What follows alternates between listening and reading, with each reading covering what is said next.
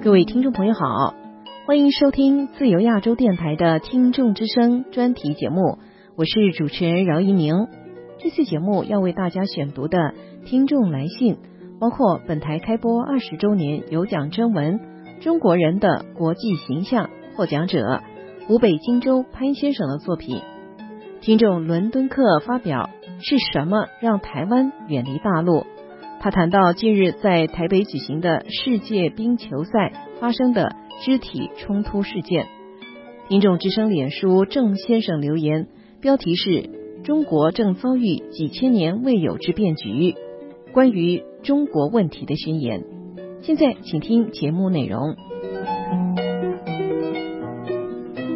听众朋友，节目一开始又到了本台开播二十周年。有奖征文《中国人的国际形象》获奖文章的选读时间了。今天要宣布的是第九位获奖者——湖北荆州潘先生。恭喜潘先生！现在请和我一起欣赏潘先生的获奖作品。看到大陆游客在泰国自助餐厅拼抢的那种架势，听到高亢洪亮的歌声伴随着大妈们在国外的广场上婆娑起舞。还有那些官二代、富二代们，已不满足于国内消遣，他们要用手中的钞票在西方民主国家去演绎中国版的自由。我的内心充满悲哀。听到柜台今年的台庆征文也是这个题目，不由让人又多了几分苦涩。我想，这不仅仅是因为我们听惯了几十年的所谓泱泱大国、文明古国。上下几千年，世界民族之林等等，那么多光鲜词汇的原因吧。还有人说，台庆征文也拿国人的形象说事儿了。中国的 GDP 总量不已经是仅次于美国，位于世界老二了吗？我们也举办了全球最盛大、最奢华的奥运会、世博会、G 二零等等世界峰会，还有一带一路。不是也把世界各国领导人都请来过吗？国家领导人不也是经常周游世界列国，动辄几十亿的金钱外交，甚至在老牌的民主国家英国都享用过最高礼遇。凡此种种，还不能证明中国已经强大了吗？国家强盛了，国人的形象不就随之而高大吗？这些问题。还真值得所有中国人来三思。的确，中华民族是一个古老的民族，中国人民有着优良传统。在这块土地上，勤劳的中国人民曾经几度站立在世界之巅。但是，中国社会几千年的封建统治给人民带来了太多的灾难，特别是中共掌握政权以后的几十年以来。推行阶级斗争的哲学，改写历史，指鹿为马，把人分为三六九等，饿死和整死八千多万同胞，使得中国大地一片烂象，给这个国家和人民带来了灭顶之灾。因为有了这个大救星，人民都没有了信仰，他们不信天地鬼神，不信因果报应，所以。才会什么恶都敢为，什么坏事都敢做。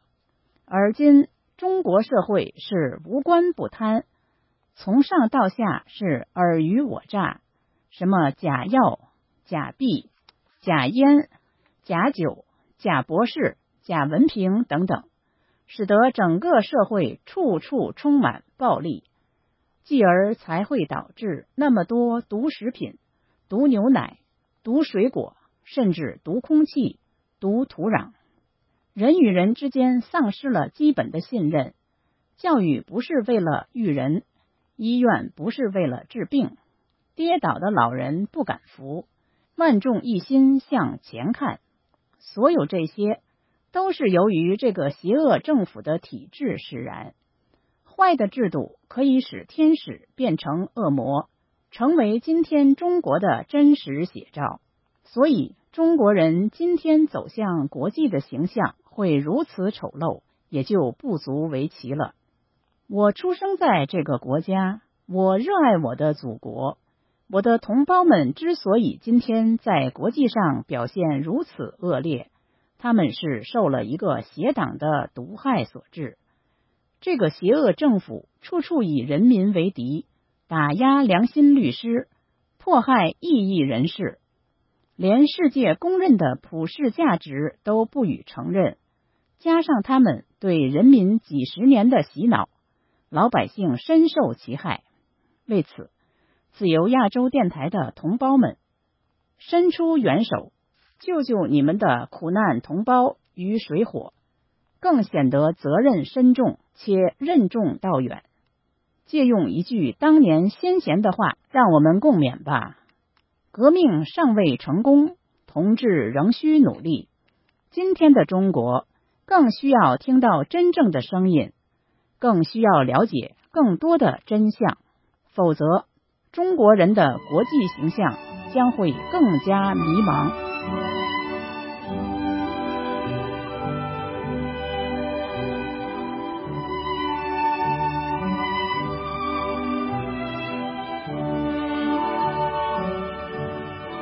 听众伦敦客发来电子邮件，他表示。喜欢一样东西会靠近他，讨厌一样东西会远离他。是什么让台湾远离大陆？他用最近两岸发生的一些事件，说明台湾与大陆的关系越走越远。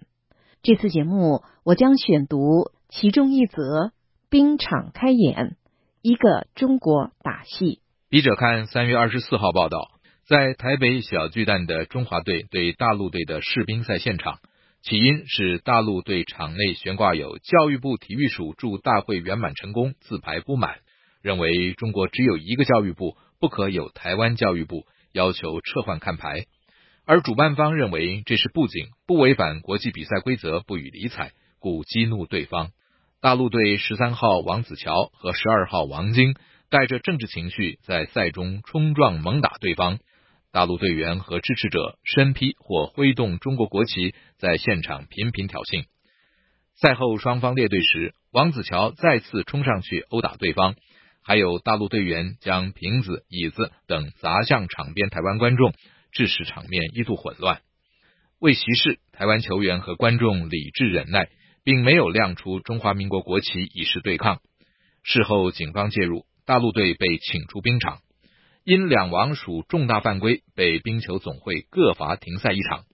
台湾三立电视台报道，身为大陆队副领队、大陆队员张德汉之母，却在次日接受媒体访问时，为两王处理不满而大放武装攻台厥词，说：“我希望台湾在军事上要看到与中国差距，台湾打不过中国的，经济上也赶不上中国的，在体育上希望台湾进步，我为台湾是减分的。”我认为这是大陆球员母亲代表国内相当一部分人发出的一个中国挂钩球赛，威逼台湾人接受九二共识，否则武统台湾的狂妄叫嚣。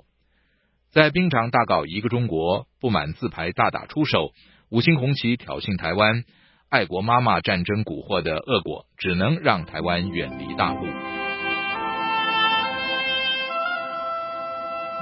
各位听众。您正在收听的是自由亚洲电台从美国首都华盛顿所播送的听众之声，我是饶一鸣。接下来，听众郑先生发表文章：中国正遭遇几千年未有之变局，关于中国问题的宣言，请继续收听。听众郑先生于本节目脸书留言。内容是关于中国当前在经济、政治、外交以及文化上的困境。他说：“中国正遭遇几千年未有之变局，唯一的出路是实行自由、民主、法治。”请和我一起欣赏。先谈经济，中国近四十年来号称增长速度在全球一枝独秀，表面上数字好看，但是这种增长完全建立在掠夺民众。浪费资源、破坏生态的基础之上，在收入增长中，国家财政集中了越来越多的收入，劳动者收入成为增长速度最低的指标。在一段时期里，中共洋洋得意，认为中国成了世界工厂，殊不知这是以极大消耗和浪费资源为代价。目前国内资源已相当匮乏，主要依靠进口国际资源维持经济增长，长此以往何以为继？还有，为了世界工厂的面子，国民生存环境被严重破坏，水源污染，空气雾霾笼罩，土壤大量中毒，食品又不安全，如此下去。如何可持续？再谈政治，中国至今仍是世界少有的封建专制国家，没有选举，不受监督，没有自由民主，宪法法律本身带毒，只能治民，且执法枉法。极具讽刺意味的是，反腐运动有很大的欺骗性。本来中共就是腐败的根源，现在却要靠党的领导、靠纪委、靠个人权威来反腐败，实在是天大的笑话。结果可想而知，除了加剧权力斗争、激化矛盾，老百姓丧失信心乃是自然。还有外交，本身政权不是来自民选，底气不足，但又不知趣，非但不韬光养晦，还在世界上到处出击。一是四面树敌，搞得四邻不安；二是对抗西方，拒绝普世价值，反对三权分立，与西方争夺话语权。三是到处撒钱，尽管也能一时讨得句把好话，但很快被翻脸不认人。这种外交只能是有今天没明天。最后，文化颓废反动，文化属于精神道德提升和喜闻乐见的消费产品，但在中国，文化是党文化，为特权所垄断，为专制政权服务，在没有言论自由的环境中。中国文化作品基本上都是为统治者歌功颂德的东西，或者是不着边际的忽悠。因此，电视剧基本上是抗日神剧和宫廷争斗，现实题材不痛不痒、麻木不仁。在学术领域，由于规定了这不准那不准，基本上为犬儒文人提供了投机机会，就是用中共的钱说谎话、说胡话。这样的文化。断无科学可言，死气沉沉，实际上是走向慢性死亡的腐朽与没落。中共多年的特权统治已经到了前无生路、后无退路的境地，正面临着中国历史上几千年未有的大变局，就是告别中国几千年长期延续的形形式式的封建专制统治，走向自由平等、民主法治。除此之外，没有第三条道路。说穿了。就是复制长期当做西方敌对势力的欧美国家先进制度，在普世价值、三权分立、司法独立、言论自由、保护人权等方面，就是要全盘照搬照套，不能走样、不打折扣。在具体形式上，可能有中国国情的特殊性，在本质上必须坚持普遍性，以西方为体，中方为用，必须强调。中共见证六十多年来的集权统治，与中国几千年的封建专制统治并无二致，都是专权人治等级制，区别只是没有皇帝称呼，号称优越于资本主义的社会主义共产党领导，结束包括中共的特权统治，才是对中国几千年封建专制历史的真正终结，改变中国几千年封建专制统治的历史局面。理想的路径是和平非暴力，这寄托于中共统治内部出现蒋经国式的开明人物，还有国际社会的压力。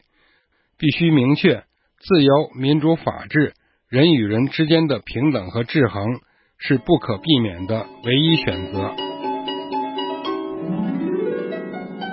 听众朋友，如果您对本台的节目有什么意见和建议，请写信到香港邮政信箱二八八四零号。